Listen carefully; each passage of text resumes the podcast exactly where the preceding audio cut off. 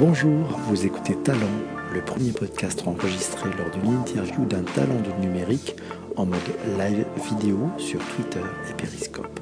Je suis avec Vincent Cespedes. Vincent, c'est un philosophe, il est entrepreneur, c'est quelqu'un de passionné et passionnant. Quel est le chemin qui t'a amené à, à dire, tiens, il y a un truc à faire avec l'IA c'est une logique de hacker là encore Ah non, alors là c'est vraiment, euh, moi je suis passionné par ce sujet, donc je, je, lis à peu près tout ce qu'on peut lire, enfin on peut pas tout lire, mais je crois que c'était en 2006 ou 7, j'avais euh, euh, entendu parler de la lovotique, qui est pas tellement connue, hein, j'ai gardé ça un peu secret. La lovotique, le mélange de love, love et, robotique. Donc c'est Oman Samani qui a, qui a construit ce concept, c'est un chercheur d'intelligence artificielle à Singapour, et il parle de lovotique, en fait c'est l'amour entre le robot et l'humain ça donne les grands films qu'on a eu après, Her et, d'autres. Euh, l'amour possible, euh, et il dit finalement une intelligence artificielle, euh, forcément si elle est bien conçue, on doit pouvoir tomber amoureux. Et inversement, lui il réfléchit aussi sur la possibilité d'un robot de tomber amoureux de l'être humain. voilà. Donc ça, ça m'a intéressé parce qu'il est dans une logique, dans une logique d'un système, d'un système affectif, et il conçoit l'intelligence artificielle du point de vue de l'affect. Et je me suis dit, à partir de ce moment-là, j'ai commencé à réfléchir, donc autour de 2007-2008, comment on pourrait euh, théoriquement euh, essayer de concevoir une intelligence artificielle qui non seulement créerait des relations émotionnelles, affectives, tisserait des liens de complicité mmh. euh, avec l'utilisateur, mais permettrait aussi de le faire avancer dans son propre parcours, une sorte d'intelligence de, artificielle coach. Quoi. alors il y a eu pas mal d'expériences qui ont été faites et très vite j'en suis venu à, à, poser pour, ce qui pour moi est le défi ultime, c'est-à-dire créer un Socrate virtuel. Socrate, c'est l'art d'accoucher les âmes. c'est une procédure de remise en question des préjugés. C'est une procédure méthodologique, un peu comme dans ma méthode Voyout. Voilà, ça sort en appli. D'ailleurs, la méthode Voyout euh, en avril pour ah, le prochain bac. Ah, bah d'accord, ils, seront attaqués obligatoirement. maintenant, tout est appli, quoi, en fait. Et tout est appli parce que euh, dès qu'on a affaire à une méthodologie euh, pour servir la pensée et développer les capacités intellectuelles de l'humain, voilà. Et donc, ce projet m'intéresse. Et puis, j'ai pu faire la, la, croisière The Bridge 2017 avec pas mal d'experts à bord, notamment Jean-Pierre Dupuis et, et d'autres. Et là, on a, j'ai eu affaire vraiment, euh, j'étais connecté, Thierry Laureau et d'autres, et j'ai été connecté avec, euh, avec des chercheurs en intelligence artificielle, des philosophes, et donc euh, c'est là où je, me suis dit, il faut que, ils m'ont encouragé, en fait, ils m'ont encouragé à, à, poursuivre ce chemin, et donc on a créé Imlac, c'est un projet pharaonique, on a des développeurs en France et au Vietnam, Deep Pro, qui est une appli gratuite que tout le monde peut télécharger sur Google Play et Apple Store. Donc c'est une appli qui est, à, à ma connaissance, la première appli qui scanne les valeurs humaines d'une personne. Donc j'ai créé d'abord ce qu'on appelle en philosophie une axiologie, c'est-à-dire un système de valeurs. Axio, c'est le petit mot pour dire valeur. L'idée philosophique, c'était d'aller à contrario de tout ce qui se dit sur les valeurs, notamment en entreprise, c'est-à-dire il faut s'accorder sur les mêmes valeurs pour tomber d'accord et pour euh, bien vivre et travailler bien. Là, c'est exactement l'inverse. Je prône l'axiodiversité, comme on prône la biodiversité dans le monde du vivant, en disant la vie invente des solutions euh, différentes en, s'adaptant, et donc plus il y a de biodiversité, plus il faut la protéger parce que c'est des solutions inédites de la vie, eh bien je pense que l'axiodiversité, le fait que dans une équipe, il y ait euh, une pluralité de valeurs qui se complètent plutôt que qui s'accordent entre elles, mais qui se complètent. Je pense que c'est la grande force des entreprises au XXIe siècle.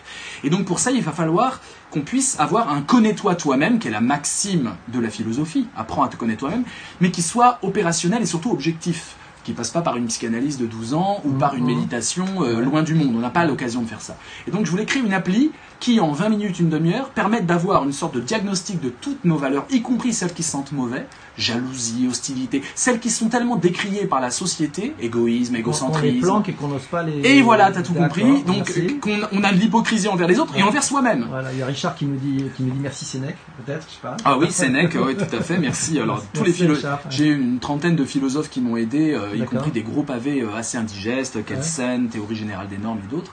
Et, euh, et, donc voilà, c'est 10 pro. Alors 10 pro, quand vous le faites, c'est assez intuitif. Vous avez des axes comme bonheur, liberté, et vous appuyez sur les mots qui correspondent, qui vous correspondent. Vous avez donc un profil éthique, ce qu'on appelle un profil éthique, et à partir de là, on réfléchit sur une base objective. L'idée, c'est pas tellement de fliquer ce qu'on a dans l'âme, euh, c'est pas du tout ça l'idée. L'idée, c'est de pouvoir, par exemple, entre collaborateurs, étaler des valeurs, les valider dans le dialogue et libérer la parole. Et euh, on a déterminé 48, ce que j'appelle des méta-valeurs, 48 grandes valeurs, par exemple la générosité, etc qui sont plus des chiffres que des mots. On ne, on ne se laisse pas piéger dans les mots.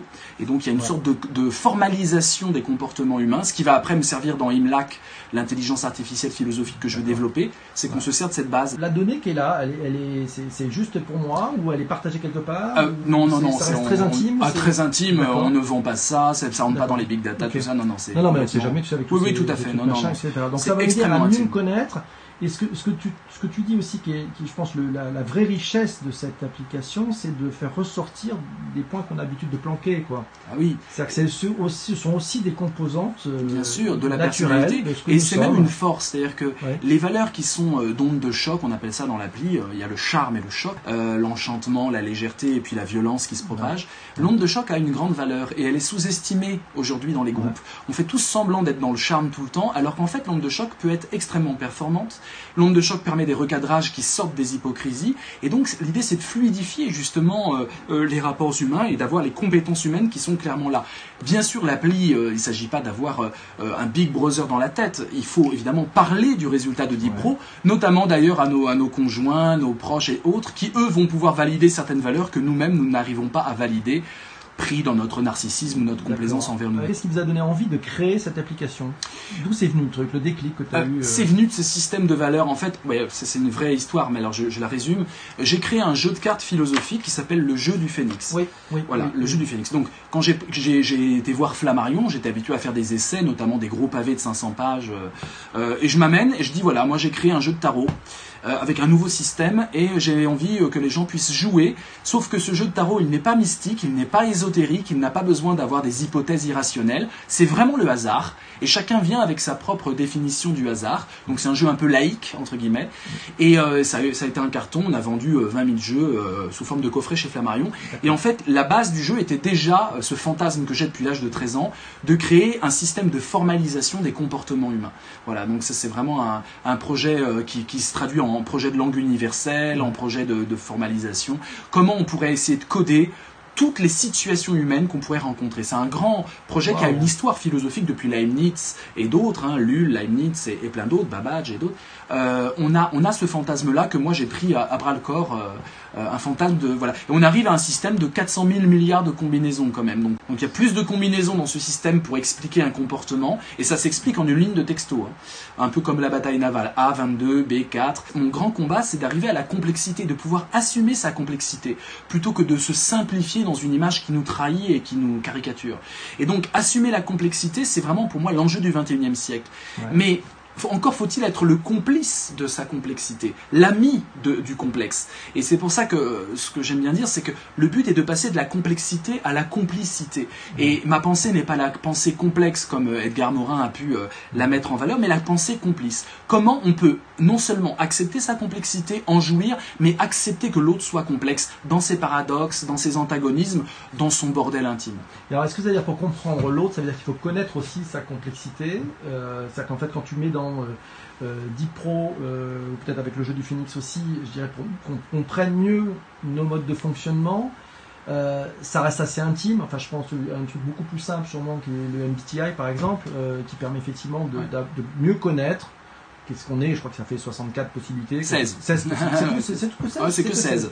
Déjà, C'est rien un ça, peu plus que c'est l'astrologie. un peu complexe. Ouais. quand chacun dit bah, dans une entreprise, ben moi je suis plutôt dans ce truc-là, je suis plutôt un introverti et, ou autre chose. Enfin, je le simplifie très très vite.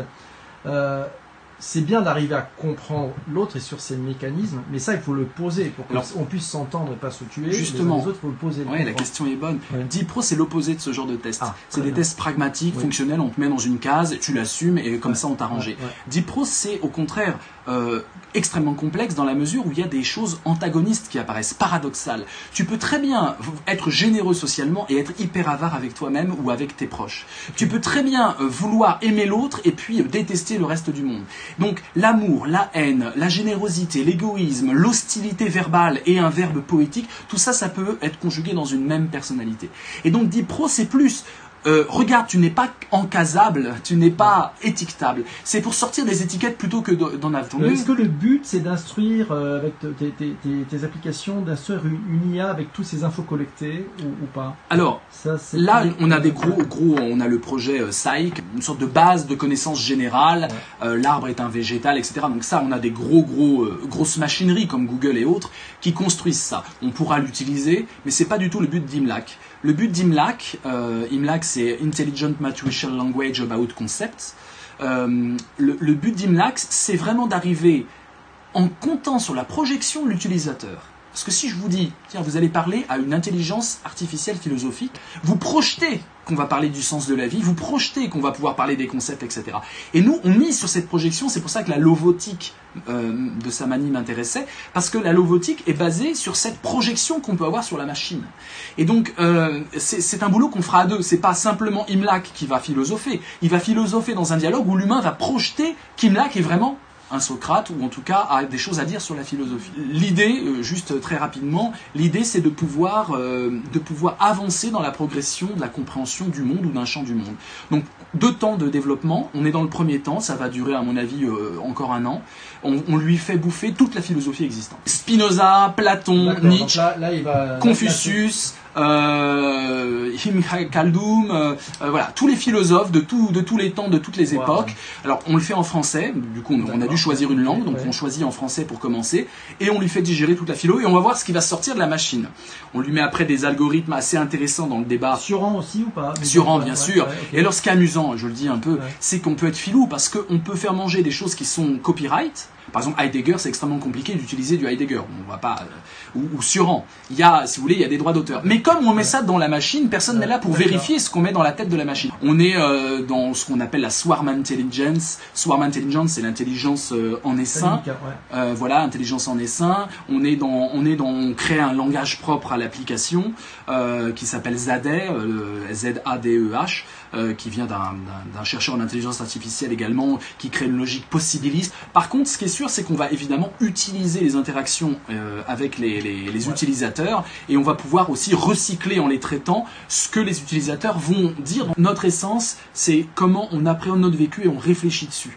Et là, euh, l'intelligence artificielle doit pouvoir nous aider si c'est elle est philosophique, c'est ce que j'essaie de développer. Le projet IMLAC, c'est de pouvoir nous aider aussi à développer notre nos parts sombres, no- notre rapport existentiel au monde, euh, nos désirs, nos passions, le sens de la vie. Euh, si, on- si une intelligence artificielle nous aide à développer ça, elle sera pour moi véritablement philosophique, voire socratique. Merci Vincent. Merci à toi. À bientôt. Grand Porte-toi bien. plaisir. Salut. Grand plaisir. Au revoir, Ciao. Marcus. Bye. Si cet épisode de Talent vous a plu, n'hésitez pas à encourager l'artiste en donnant un minimum de 5 étoiles sur iTunes et surtout en vous abonnant